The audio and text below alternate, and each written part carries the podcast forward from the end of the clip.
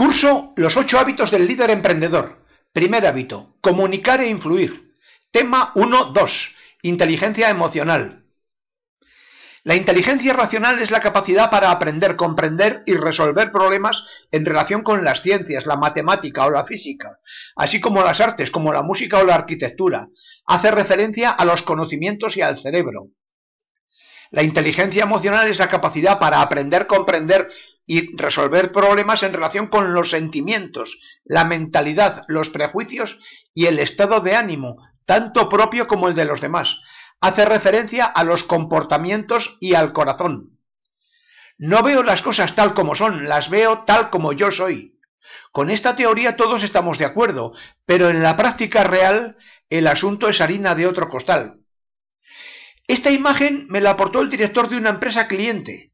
Me gusta especialmente, ya que el nudo en la cabeza refleja muy bien los prejuicios y actitudes negativas que a todos nos atenazan. Refleja muy bien por qué es tan difícil la comunicación interpersonal. Observemos varias respuestas con las que estaríamos totalmente de acuerdo. Una respuesta lógica y evidente puede crear enfrentamiento, para comunicarnos más que escuchar, hablamos demasiado. Las palabras pueden no tener nada que ver con los hechos. No se escucha bien si se tiene un prejuicio. La comunicación no verbal es muy importante. Los sentimientos se argumentan. Uno suele merodear antes de ir al núcleo. Decir no hay problema no significa que no lo haya. Uno siempre busca que le den la razón. Solo el amor es creíble y buen comunicador. Casi nunca dice uno lo que quería decir exactamente. El orgullo perjudica la comunicación. Los sentimientos atenazan la razón. Nunca sabe uno si se precipita. Uno siempre tiene muchas impresiones. No siempre se puede estar de acuerdo en todo. Con frecuencia uno puede no saber qué hacer. No siempre se pueden resolver los problemas del otro.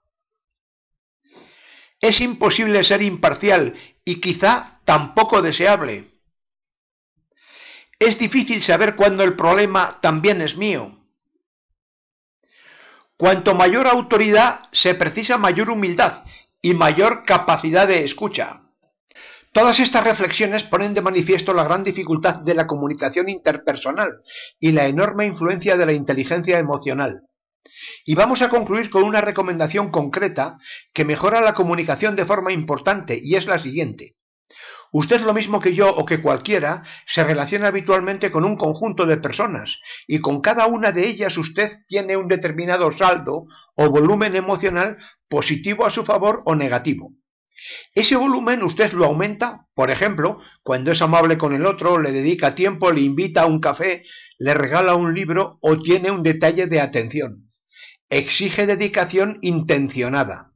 Por el contrario, el volumen lo disminuye por ejemplo, cuando no le informa o le habla con dureza o cuando le es indiferente, que es la peor pérdida de todas.